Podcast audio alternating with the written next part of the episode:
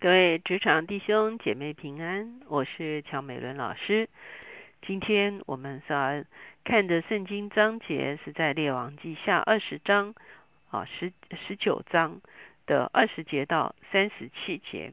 今天我们所要一起思想的主题是以赛亚的预言。我们一起来祷告，天父，我们来到你的面前，我们向你献上感恩。主要当我们在危难的时候。主要你就赐下你宝贵的话语来安慰我们的心，主要来引导我们的方向。主要求你常常帮助我们有一个倾听的耳朵，主要让我们渴望听见你的声音，听见你的引导，听见你的安慰之言。谢谢主垂听我们的祷告，靠耶稣的名，阿门。今天呢，我们是在列王记下十九章的后半段。就是二十节到三十七节，在十八章跟十九章的前半段的时候呢，我们看见南国犹大西西家王的时候，他遇见了他人生最大的挑战。在西西家第六年的时候，亚述灭了北国以色列。到了西西家十四年的时候呢，亚述就亲自来攻打南国犹大。当时候他们的君王是西拿基利。他派了一个大将，叫做拉伯沙基，来耶路撒冷骂阵。哈，我们看见两次来挑衅。哈，西西家都全的依靠上帝，他两次都进到店里去祷告。第二次，他也把拉伯沙基带来西拿基利的那一个骂骂啊，这个骂阵的书信带到耶和华面前。他向上帝说：“你看，他辱骂的是你。”不是我，他辱骂的乃是你。他挑战的是上帝，因为他说没有任何神明可以救这些列国脱离他的手，哈。所以这真的是亚述非常高傲的一个态度。那当然，他这个中间他也请以赛亚来祷告，哈。那以赛亚一开始就给他了一个预言，说这个啊，他说我会惊动他的心，他要听见风声就归回本地，我必使他在哪里倒在刀下。也就是说，西拿基利这一次来围困耶路撒冷，绝不能成功。好，虽然当时候西拿基利真的在犹大各个城都已经一一的攻陷，哈，所以西拿基利后来他在他的这个这个攻击表上，哈，刻着说他把西西家围困在耶路撒冷城，好像一只笼中鸟。啊，从某一个角度来说，那是一个事实，哈。可是最后呢？他还是铩羽而归。接下去，我们就来看这个以赛亚传给这个啊西西家的这个神的信息。二十节，亚摩斯的儿子以赛亚就打发人去见西西家，说：“耶和华以色列的神如此说：你既然求我攻击亚述王西拿基利，我已听见了。”在这个地方，我们会看见上帝的回答真快，哈。西西家才刚刚打电话给上帝说：“你看他来骂你哈。”上帝很快就回电了哈，透过以赛亚先知就来传信息啊。这就是上帝跟人之间的一个沟通。我们的上帝是一位又真又活的上帝。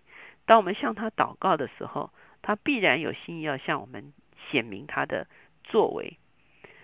耶和华论他这样说，这个他指的是亚述王西拿基利。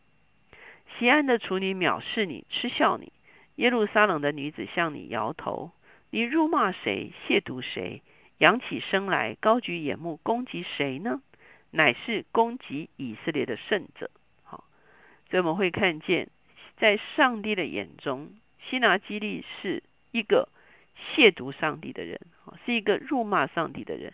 你以为你在辱骂谁呢？你乃是辱骂。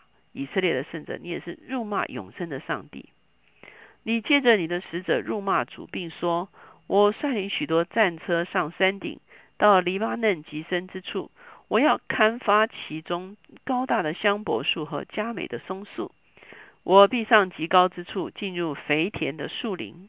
我已在外邦挖井喝水，我必用脚掌踏干埃及的一切河。”我们知道西拿基里最后的目标还不是南国犹大，他想把南国犹大收拾了以后，他真正要挑战的是埃及。好，我们知道这是两大强权的对峙。好，夹在中间的这些搓尔小国呢，就要遭殃。犹大只不过是在这个啊，他要攻打埃及的路径上的一个绊脚石，所以呢，他想攻完犹大之后，他就要去跟埃及挑战。所以呢，他也把他的心思讲出来了。他说：“你到处砍树，哈，这个砍树其实象征的，就是他把列国都臣服在他的脚下。”二十五节，耶和华说：“我早先所做的，古时所立的，就是现在借你使坚固城荒废，变为乱堆，这事你岂没有听见吗？所以其中的居民力量甚小，惊惶羞愧，他们像野草，像青菜。”如房顶上的草，又如未长成而枯干的禾架。你出去，你坐下；你出去，你进来。你向我发烈怒，我都知道。因你向我发烈怒，又因你狂傲的话达到我耳中，我就要用钩子钩上你的鼻子，把脚环放在你的口里，使你从你来的路转回去。好，哇，上帝是。告诉希拿基利，你在各处蒸发，其实难道不是上帝在历史中间所容许的事情？可是当你挑战到上帝自己的时候，你会发现，当他向上帝发烈怒的时候，你狂傲的话达到上帝的耳中的时候，他说：“我要钩子钩上你的鼻子，把交环放在你的口里。”哈，这是什么形容呢？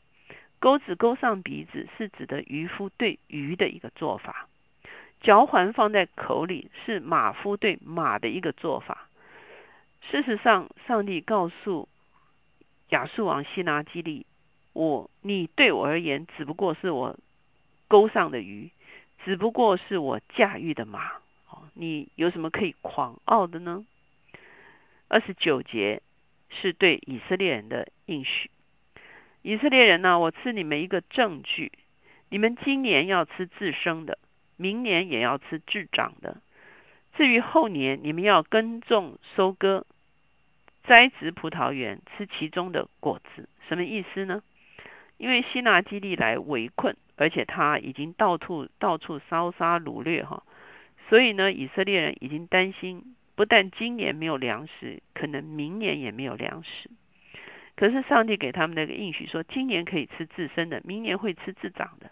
意思就是说，即便西拿基利荒废了这些田园，可是田园仍然会自生自长，足够他们使用。到了第三年的时候，就可以吃这个耕种所得的了。好，所以呢，你会发现，上帝告诉他们说，你们的出产一点都不会受影响，你们的粮食一点都不会缺乏。三十节。由大家所逃脱余剩的，人要往下扎根，向上结果。必有余剩的民从耶路撒冷而出，必有逃脱的人从喜安山而来。耶华的热心必成就这事。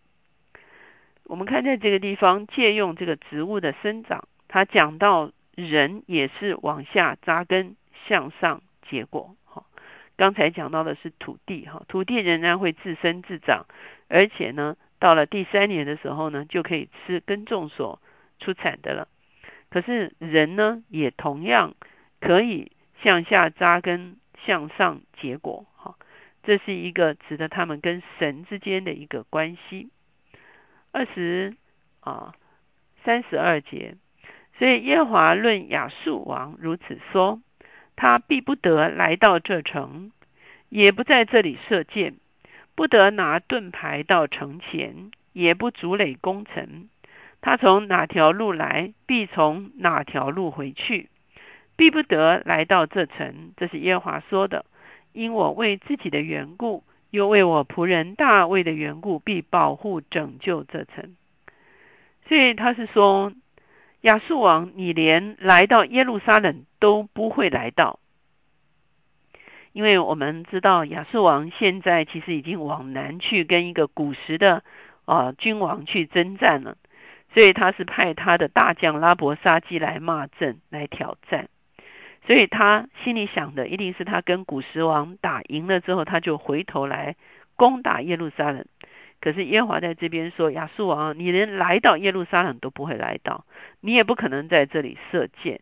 你从哪条路来，就要从哪条路回去，因为我要因为大卫，因为耶路撒冷的缘故，我要拯救这城。”当夜，耶和华的使者出去，在亚述营中杀了十八万五千人。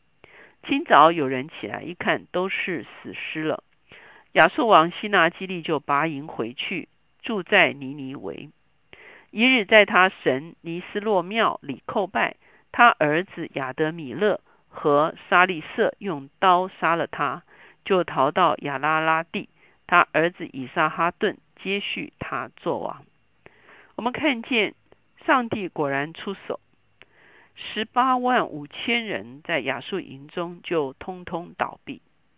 当然，也有人认为有可能是瘟疫的关系。可是，在这个地方，我们知道这是神的手介入在这个中间。希拿基利已经没有了军队，他只好拔营回回回回回尼尼维去了哈。所以他果然连耶路撒冷都没有来到，他根本只是他的这个臣仆过来校正而已哈。他完全没有机会来攻打耶路撒冷，他就必须回他自己的。尼尼维去了，而且啊，早先以赛亚给他的这个预言说他会倒在刀下，果然他自己的儿子后来就把他杀掉了哈，他是死在这样子一个非命的中间啊。后来他的儿子以撒哈顿就接续做亚述王哈，所以在这样子的一个过程中间呢，我们看见几件事情。第一个，在危机中间，西西家全心来依靠。以赛亚也全心来依靠，而且他们依靠上帝的方法都是正确的。他们依靠上帝的方法是什么呢？第一个，他们遵从上帝的真实跟全能。也就是说，我们在危急的时候，我们往往我们的信心会受到动摇。很多时候，我们信心所投射出来的是我们的惧怕，所以我们会在惧怕中间觉得上帝没有能力。我们在惧怕中间，上帝不要垂听我们的祷告。我们在惧怕中间，我们觉得这件事情太难了，一定没有办法解决的。可是以赛亚也好，西西家也好，第一个，他们宣称上帝的本质是什么？上帝是创造万有的，上帝是有能力的，好，上帝是永生神，上帝是荣耀的主，哈。当在危机中间，你必须准确的来宣告你的神是谁，而且把你的信心对准，准确的对准神是谁。而不是你以为的神是谁？你的信心小小的、很脆弱的那个投射出来的微弱的上帝的形象，并不是。你是借着这个困境来认识你的上帝是真实的、是稳固的、是有能力的。所以你要宣告上帝的真实。第二个呢，全新的依靠，不再依靠埃及，不再依靠啊别的，好，不是投靠世人，不是投靠。啊，人的力量，当然神有时候也会借着人来帮助我们，可是人不是我们投靠的对象，上帝才是我们投靠的对象。所以呢，完全的投靠上帝，准确的认识神，完全的投靠上帝哈。然后呢，就是要不断的祷告。你会看见一祷告的时候怎么样，上帝就回答。好，西西这样一祷告，上帝就回答他。而且呢，也要把问题的真相很清楚的剖析在上帝的面前。就是我遭遇这样的事情呢，其实上帝哦，这是损失你的威荣哈，这是损失你的你我，这是仇敌的攻击哈。我很清楚知道这不是我自己惹的祸，是仇敌的攻击哈。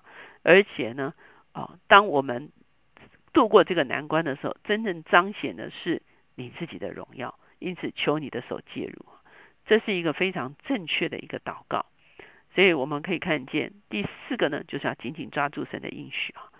当啊这个以赛亚两次给西西家预言的时候，西西家都紧紧的抓住以赛亚的预言里面上帝给他的应许啊。